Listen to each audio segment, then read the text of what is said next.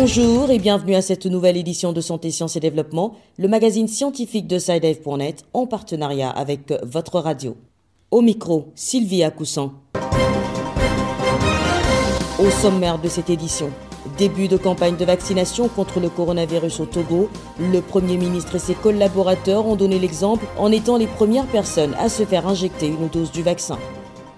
Au Cameroun, résurgence de la poliomyélite dans la ville de Yaoundé où deux cas de poliovirus de type 2 ont été recensés. Les autorités sanitaires mettent les bouchées doubles pour stopper la propagation du virus. Au Bénin, la lutte contre le tabagisme semble piétiner malgré les progrès réalisés sur le plan législatif. Il faut dire que la loi votée dans ce cadre attend toujours ses décrets d'application. La rubrique ESACO nous emmène cette semaine au Niger où nous évoquerons les mesures de précaution à prendre face à la vague de chaleur qui accourt dans le pays. Et puis l'agenda scientifique de la semaine, ce sera comme d'habitude en fin d'édition.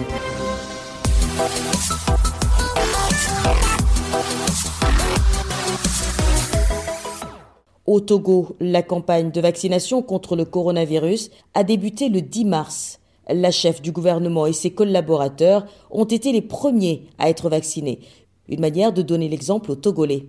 Retour sur la cérémonie avec Nada Ibrahim à Lomé. Victoire Toméga Dogbé a été la première à se faire vacciner contre la COVID-19 au Togo. Pour la chef de gouvernement de 61 ans, ces vaccins sont un acte de plus du gouvernement dans la lutte contre la COVID-19. Les vaccins que nous mettons à la disposition de la population togolaise sont sûrs. Ces vaccins restent à ce jour notre seule chance de reprendre rapidement le cours normal de nos vies. Au cours de la même cérémonie, d'autres personnalités ont été vaccinées. C'est le cas du professeur Didier Ekouevi. L'épidémiologiste a notifié de possibles surgissements d'effets secondaires, mais selon lui, qui ne sont tout autres que passagères. Les effets secondaires vont survenir comme pour tous les médicaments, des douleurs au niveau du point d'injection ou bien des gonflements, ou bien sur le plan général, on peut avoir un peu de fièvre, un peu de frisson, un peu de fatigue. En général, ces effets secondaires vont durer 24 à 48 heures. Et ces citoyens que nous avons rencontrés dans la banlieue nord de la capitale ne font certes pas partie des personnes sélectionnées pour les 156 000 vaccins, mais le ton donné par la première ministre est une assurance et à la fois motivation pour elle. Elle a bien fait de montrer l'exemple à la population togolaise. Moi, je suis prêt à me faire vacciner contre la Covid. C'est un geste à saluer parce qu'elle a donné un bon exemple dans ce qui va amener aussi le peuple à emporter le pas. Et s'il s'agit de vacciner tout le monde, moi je ne vois pas pourquoi moi je vais être réticent. Arrivé dimanche 7 mars au Togo, les 156 000 vaccins d'AstraZeneca sont pour le personnel de santé et pour les personnes âgées de plus de 50 ans du Grand Lomé. 450 000 autres vaccins sont attendus dans les prochains mois. Nada Ibrahim, Lomé, pour Santé, Sciences et Développement. Au Cameroun, la capitale Yaoundé fait face à une nouvelle épidémie de poliomyélite. Deux cas de poliovirus de type 2 ont été recensés dans la ville. Selon le ministre camerounais de la Santé publique, des mesures ont été prises pour stopper dans les plus brefs délais la transmission du virus de la poliomyélite à Yaoundé et dans tout le pays. Les précisions de notre correspondante Béatrice Cazé. Les deux cas de poliovirus ont été détectés dans des prélèvements environnementaux dans le deuxième arrondissement de la ville de Yaoundé. Selon le docteur Shalom Tchokfedoula, secrétaire permanent du programme élargi de vaccination, la résurgence de cette épidémie est due à une faible couverture vaccinale des enfants. Il faut dire qu'on a été déclaré libre de poliovirus sauvage. Ça demeure toujours parce que les cas qu'on a découverts à Yaoundé, c'est pas de poliovirus sauvage, c'est des polios dérivés du type 2. La découverte de ces cas de polio signifie tout simplement qu'il y a des poches, des zones qui ne sont pas assez immunisées. Il faut dire aussi que depuis le début de la pandémie, on assiste à des circulations de messages, de fake news à propos de la vaccination. Ça a diminué la confiance de la population vis-à-vis de cette vaccination et donc on n'a pas atteint la couverture qu'il faut pour maintenir un niveau d'immunité collective suffisante. Les autorités sanitaires redoutent une propagation du virus sur l'ensemble du territoire national. Dans un communiqué publié le 22 février dernier, le ministre de la Santé publique, Malachima Naouda, rappelait déjà que cette situation constitue une urgence de santé publique, considérant que le risque de propagation du virus est élevé. Des mesures ont d'ores et déjà été prises en vue notamment d'une investigation profonde, une sensibilisation accrue des communautés et la planification des activités de vaccination dans les zones à risque. L'objectif est de stopper dans les plus brefs délais la transmission du virus. La poliomyélite est une maladie infectieuse causée par un virus envahissant le système nerveux et qui peut engendrer des paralysies irréversibles en quelques heures. Les autorités sanitaires appellent les parents au respect du calendrier de vaccination. Béatrice Kazé, Yaoundé pour Santé, Sciences et Développement. Au Bénin, la lutte contre le tabagisme a connu une avancée ces dernières années avec le vote d'une loi relative à la production, au conditionnement, à la vente et à l'usage du tabac. Une loi qui prend également en compte les dérivés et assimilés de cette substance. Cependant, le retard dans l'application de cette loi inquiète les organisations engagées dans la lutte anti-tabac. SideF.net a rencontré le directeur exécutif de l'ONG IECT, Initiative pour l'éducation et le contrôle du tabagisme, Augustin Faton. Il est interviewé par notre correspondant au Bénin, Virgile Aïssou. Augustin Faton, bonjour. Vous êtes le directeur exécutif de l'ONG Initiative pour l'éducation et le contrôle du tabagisme, IECT. Vous êtes aussi secrétaire exécutif de la plateforme Alt Tabagisme, des organisations engagées dans la lutte anti-tabac au Bénin. D'entrée de jeu, quel est l'état des lieux du tabagisme au Bénin? S'il y a un état des lieux à faire aujourd'hui, je dois vous dire que notre pays a quand même fait des progrès au regard de ses engagements au plan international. Deux lois ont vu le jour depuis l'entrée en vigueur de la Convention cadre pour la lutte anti-tabac depuis 2005. Nous avons une première loi en 2006. Euh, elle n'était pas conforme au regard de l'évolution du contexte international, au regard même des directives pour l'application de la Convention cadre pour la lutte anti-tabac qui ont été adoptées bien après que la loi soit entrée en vigueur. Nous avons travaillé depuis 2010 à l'avènement d'une nouvelle loi qui a été adoptée le 14 septembre 2017 c'est une loi plus exhaustive, plus générique et qui permet de prendre en compte tous les développements que peut prendre la lutte anti-tabac, que peut prendre le produit même.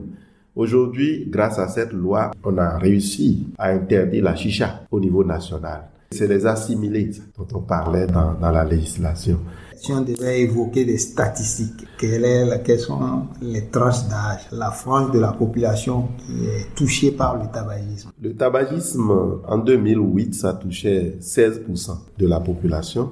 Le chiffre a été revu à la baisse par l'OMS. Nous sommes passés à 8% dans la population en général. Donc c'est un progrès. Mais ces chiffres cachent quelque chose. On a remarqué que pendant que le tabagisme, la prévalence tend à baisser dans la population en général, il tend plutôt à la hausse dans la couche juvénile. Et ça, ça montre que l'industrie du tabac a réussi à travers ses stratégies à recruter nos enfants et continuer à les recruter dans le tabagisme. On risque, dans les années à venir, si rien n'est fait, de renouer avec euh, la hausse. Euh, si l'industrie réussit, continue à recruter les enfants, même si le tabagisme baisse dans la population. Et il va croître dans la couche juvénile. Alors, quel est le point de la lutte contre le tabagisme aujourd'hui? Aujourd'hui, il faut avouer que il y a eu des tests, mais l'application de ces tests pose toujours un problème. Juste après la promulgation de la loi en 2017, nous avons au niveau de la société civile appuyé les pouvoirs publics, notamment le ministère de la Santé, le ministère du Commerce, le ministère de l'Intérieur, dans l'élaboration d'un certain nombre de décrets et arrêtés pour pouvoir faciliter l'application du test.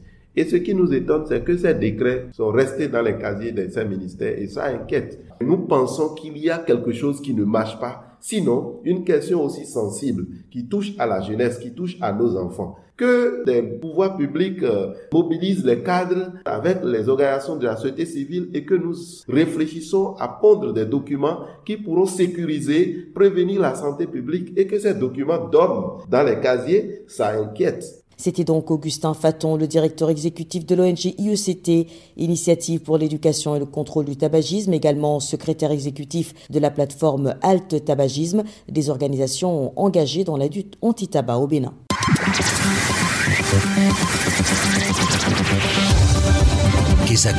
Qu'est-ce que c'est? Vos questions à la rédaction, les réponses de nos experts. Notre question cette semaine vient du Niger. L'auditrice voudrait savoir quelles mesures préventives prendre face à la grande vague de chaleur qui sévit actuellement dans la ville de Niamey. Nous l'écoutons. Madame Dawizara, étudiante à ECAM, J'aimerais savoir quelle est la précaution qu'on peut prendre pour éviter de tomber malade du fait de la forte chaleur qui commence à se manifester à Niamey. Nous mettons le cap sur Niamey où nous attend notre correspondant Diallo Isaka Amadou. Bonjour Diallo.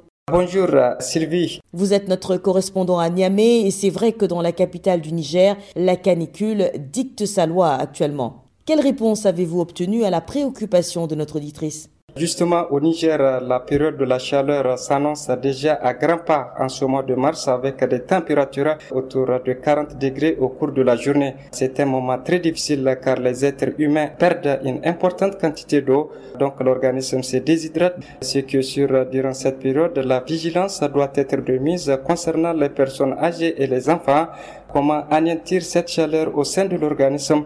Élément de réponse avec Dr Hima Boubakar, médecin au SAMI. Dans un premier temps, vous savez qu'avec la chaleur, il y a une déperdition hydrique, c'est-à-dire que les gens vont perdre les liquides de, leur organisme. Donc, il faut s'habiller léger pour un peu diminuer l'effet de la sudation et aussi boire beaucoup d'eau pour remplacer l'eau qui sort de notre organisme à travers la, transpiration afin de, de maintenir l'équilibre hydroélectrolytique physiologique que notre corps est adapté pour son fonctionnement.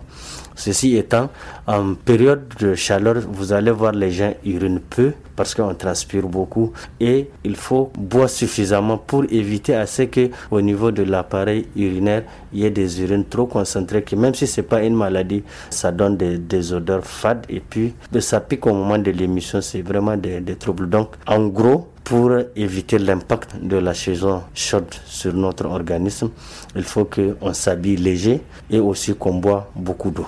C'est surtout les enfants et les personnes âgées, surtout les petits-enfants de 0 à 1 an, qui ne peuvent pas réclamer, il faut qu'on les donne. Donc c'est ces jeunes-là qu'il faut qu'on porte une attention particulière sur eux, les enfants et les personnes âgées. C'était donc le docteur Ima Boubakar, médecin au SAMU de Niamey, qui répondait à Diallo Isaka Amadou.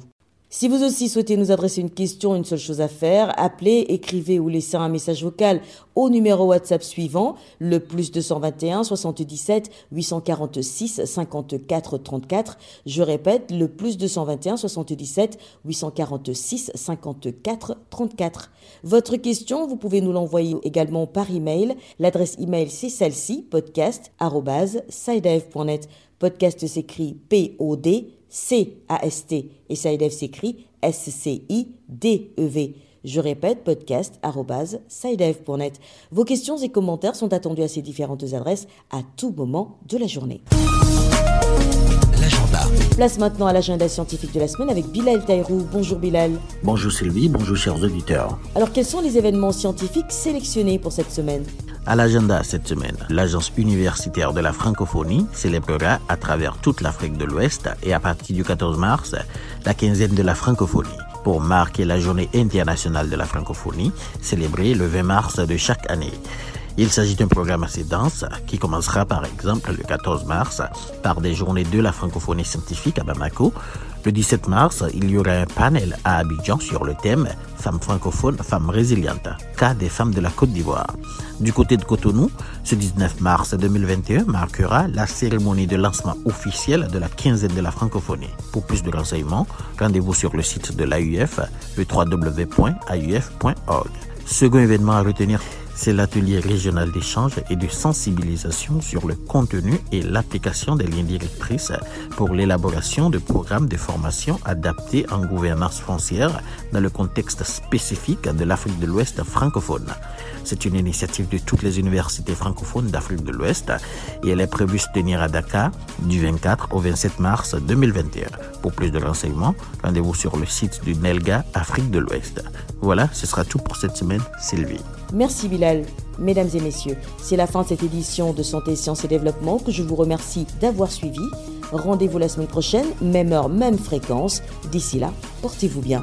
Cette émission est disponible en podcast sur le site sidev.net/fr. Cette émission a été réalisée sur financement du CRDI, le Centre de recherche pour le développement international, un organisme public canadien. Le CRDI investit dans le savoir, l'innovation et les solutions afin d'améliorer les conditions de vie dans les pays en développement.